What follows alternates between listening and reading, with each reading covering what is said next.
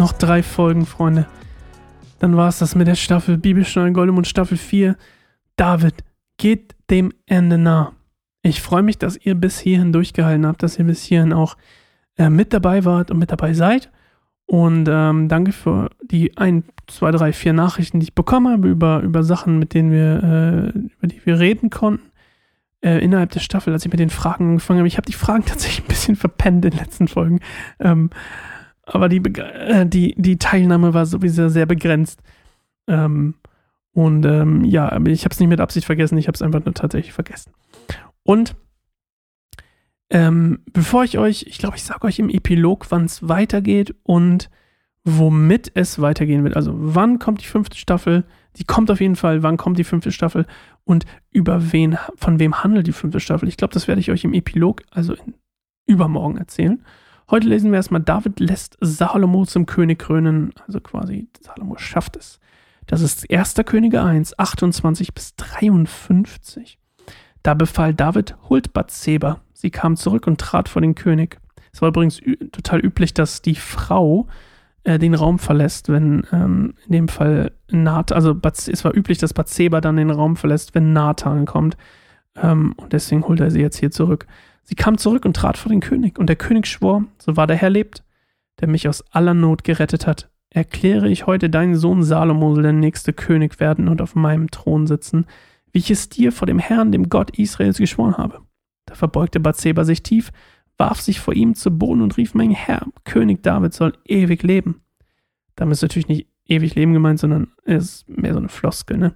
Also, die wussten wahrscheinlich schon, dass er sehr alt, dass er bald sterben wird.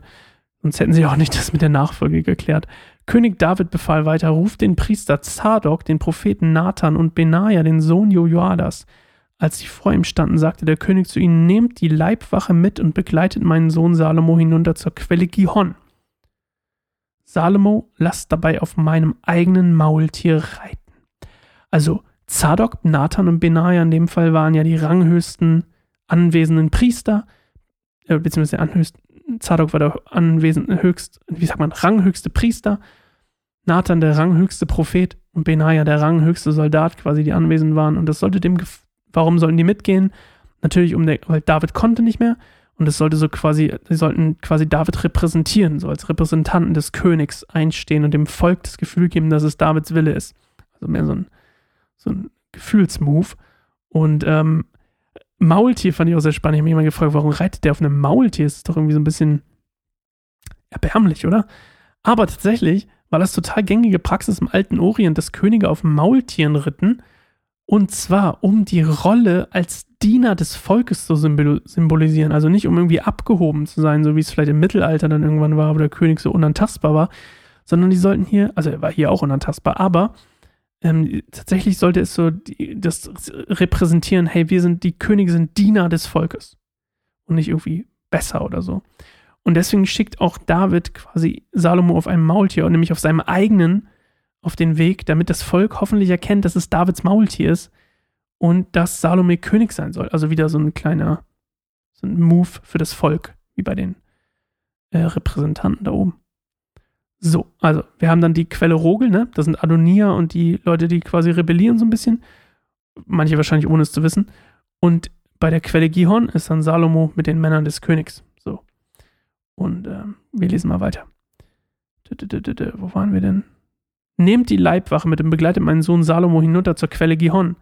Salomo lässt dabei auf, mein, auf meinem eigenen Maultier reiten. Dort sollen der Priester Zadok und der Prophet Nathan ihn zum König über Israel salben.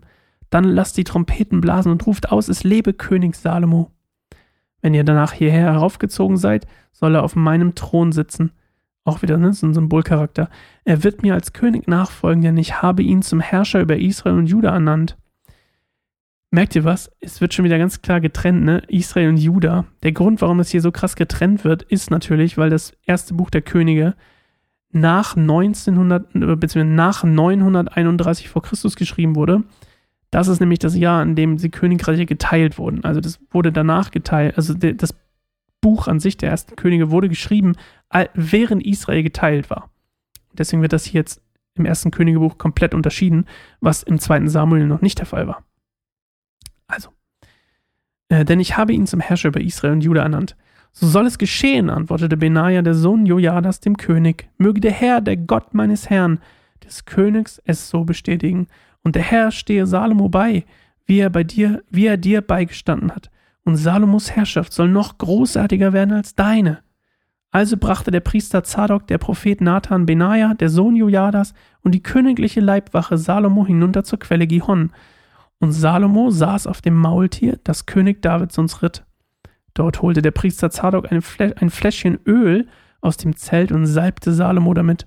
Dann erklangen die Trompeten, das ganze Volk rief, es lebe König Salomo. Ne, das mit dem Öl übrigens, ja, jeder König, der erinnert euch an Saul, beziehungsweise dann als David gesalbt wurde, es war auch mit, David wurde ja dreimal gesalbt, immer mit Öl. Und das symbolisiert, es war komplett üblich in Israel, dass der König gesalbt wurde. Und diese Zeremonie symbolisiert sozusagen das Kommen des Geistes Gottes auf den jeweils auserwählten Führer und ähm, König. Und ähm, deswegen wurde Salomo hier auch mit Öl gesalbt. Die Trompeten übrigens waren auch so ein, so ein Zeichen der, der äh, Krönung. Ähm, es lebe König Salomo. Danach zog das ganze Volk unter Flötenspiel und Jubel hinter Salomo her nach Jerusalem zurück. Der Freudenlärm war so gewaltig, dass die Erde bebte. Adonia und seine Gäste hatten gerade ihr Festmahl beendet, als der Lärm und die Jubelrufe zu ihnen herüberklangen. Ähm, das waren ungefähr nur 800 Meter bis zu dieser Quelle ähm, außerhalb, also Quelle, äh, wie hieß sie denn nochmal gerade? Ähm, äh, Quelle Rogel, also nicht besonders weit weg. Deswegen hörten sie das auch. Adonia und seine Gäste hatten gerade ihr Festmahl beendet, als der Lärm und die Jubel Jubelrufe zu ihnen herüberklangen. Als Joab die Trompeten hörte, fragte er, warum herrscht ein solcher Lärm in der Stadt? Während er noch sprach, traf Jonathan, der Sohn des Priesters Abjata, ein. Komm herein, forderte Adonia ihn auf, denn du bist ein zuverlässiger Mann. Sicher bringst du gute Nachrichten. Ganz und gar nicht, antwortete Jonathan. Unser Herr König David hat Salomo zum König ausrufen lassen. Er hat den Priester Zadok, den Propheten Nathan und Benaja, den Sohn Jojodas, Jojadas, sowie die königliche Leibwache mit ihm geschickt. Salomo ritt auf dem Maultier des Königs, und Zadok und Nathan haben ihm bei Gichon zum, ihn beim Gichon zum neuen König gesalbt. Von dort sind sie jubelnd hinaufgezogen und die ganze Stadt feiert mit ihnen. Das ist der Lärm, den ihr hört. Und nun sitzt Salomo bereits als König auf dem Thron. Außerdem überbrachten die Hofleute König David ihre Segenswünsche und sagten, wir wünschen dir, dass dein Gott Salomos Ruhm noch größer als deinen und dass Salomos Herrschaft noch größer wird als deine. Danach hat der König sich auf seinem Bett verneigt. Er sagte, ich lobe den Herrn, den Gott Israels, der uns heute, da ich es mit meinen eigenen Augen sehen kann, den Mann gegeben hat, der auf meinem Thron sitzen soll.